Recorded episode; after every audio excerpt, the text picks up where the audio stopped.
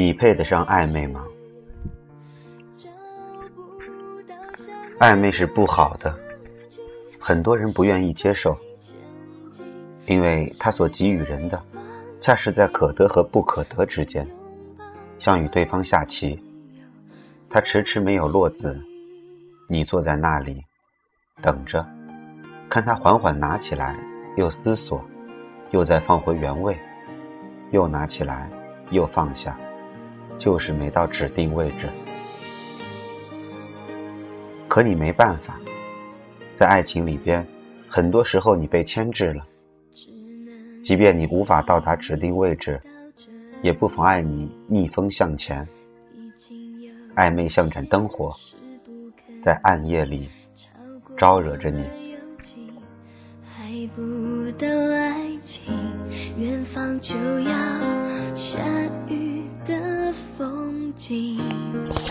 设计师小姐得到了一场错爱，错爱的对方无非是有女朋友，可他又那么热烈、明目张胆地对她表达好感。设计师小姐早就被忠告说，如果对方有男女朋友，还对你说爱的话，你就让他滚。可他说不出，他觉得这种温度足以支撑他走过冬天，也是这温度。让他走到这个夏天。他到机场接她，飞机晚点，他带着两个苹果，吃掉一个，另一个在等到他之后塞到他手里。他又在某个节日飞到他所在的城市，只是为了跟他吃一顿晚饭。他带着套套到他住的地方，头发被他揉得很乱。可到最后一步的时候。他突然弹开说：“不行，我不能这样对你。”他列举的这种种，真是配得上“贱男”二字啊！可他又不能同意。他深信，他是爱他的，有苦衷的，不能停止，又不能开始。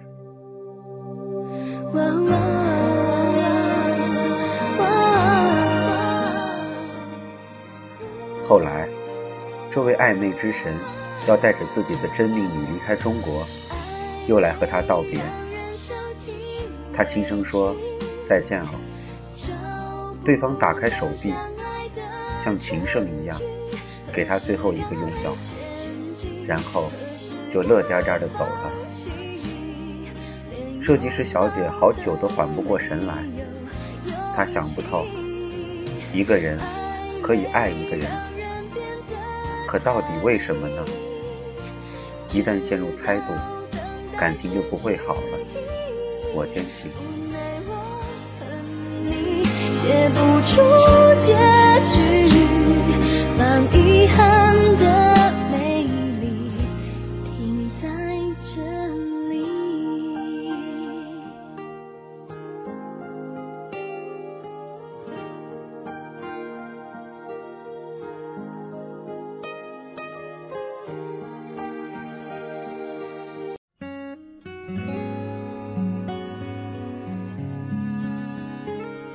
好朋友总是遭遇暧昧。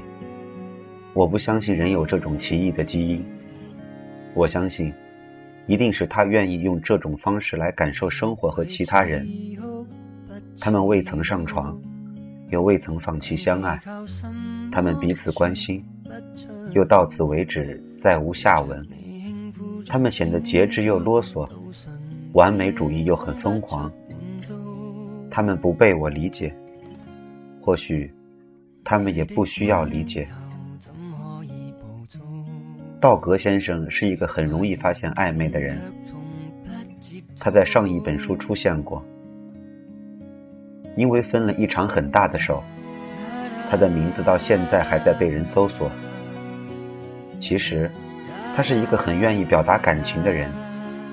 当然，人生待他不薄。他总能发现他身边眼光如注火般热切的准爱人，可人生又待他如此谨慎，以至于当他发现对方爱他的时候，他就立刻没有了兴趣。这简直是他快乐和不快乐的源泉。最终，他发现，嗯，只有将爱为爱的时候才最好。这虽不可达顶级的快乐，也不会引发极端的伤害。这状况像天平上砝码的某个平衡瞬间，将落未落，充满无限的可能性。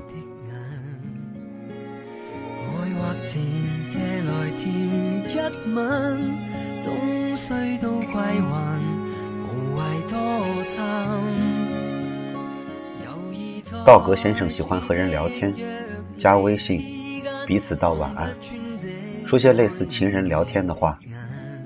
可当对方一旦进入情境，开始实施反扑，他就立刻警觉了，会把“宝贝再见”换成“早点睡吧，晚安”。这当然会让对方迷惑，可在道格先生看来，这简直是一种莫名其妙的养分，促使他始终在跟进的状态当中。我说他启动了男人本性中的征服欲。道格先生不承认。他说：“他没想征服谁，只是恰巧需要一点温暖罢了，又不希望温度过高，伤到自己。”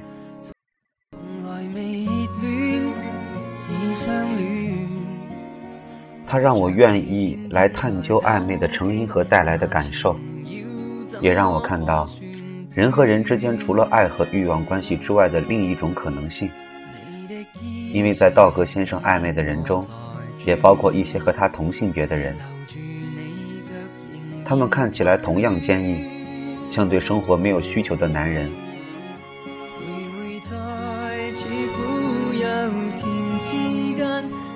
可他们又在隐秘的部分暴露出温柔，那温柔清晰可见。这在道格先生眼中叫做 soul mate。他说。他觉得这是最珍贵的一部分，因为他们彼此不爱，可又在暧昧里显得那么爱，多珍贵！我在某个时间理解了道格先生，因为若从利己主义的角度来看，这样的爱是非常省力的，且只有美好的部分。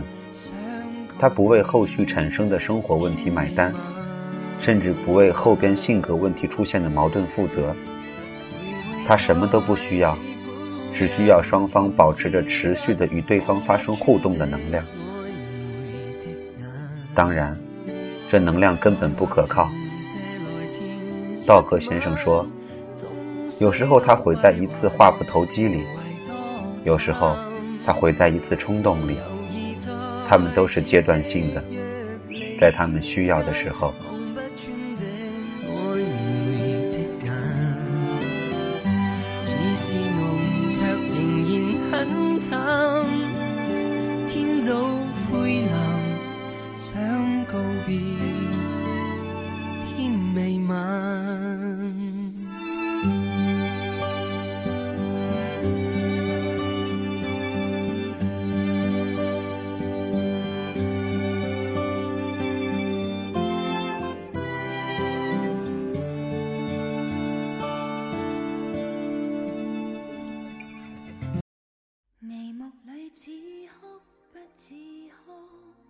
道格先生没有和任何一个暧昧对象成为伴侣，他甚至不奢望在其中找到任何一种实质意义上的关系。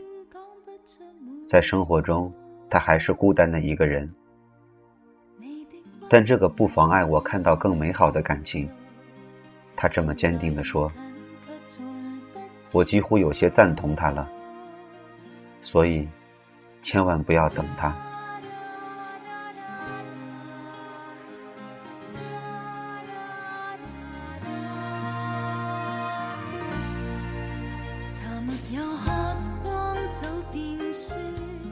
你在汹涌的车楼里疾步行走，有时将信仰铭记于心，有时又漠然的忽略。你在不得不面对的生活里遭逢惊喜，失去爱人，得到片刻的安慰，又在下一个拐角碰到新的沮丧。你在伤痛中一夜长大，又在短暂快乐里找回少年的眼神，这都是自然而然的事情。哦，生命没有绝对，关系也是。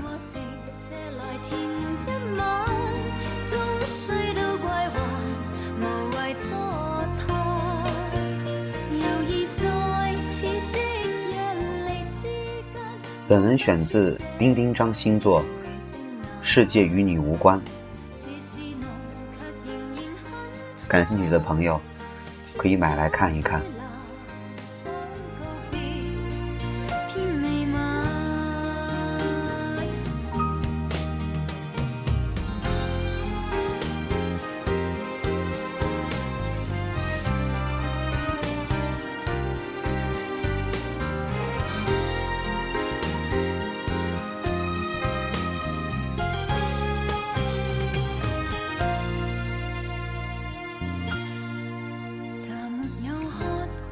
现在是二零一四年十月二十六日星期日，这一周工作日五天，喝了四天酒，每天几乎都是醉醺醺。我这是变酒鬼的节奏吗？喝多了酒，不停的说话，不停的骂人，偶尔还会动手打人。在这里，谢谢那些可以忍受我这些坏习惯的人。当然，也只有在他们面前。我再敢这样肆无忌惮。好了，明天又是工作日，大家一起加油吧。Tomorrow is another day。我们下期节目再见。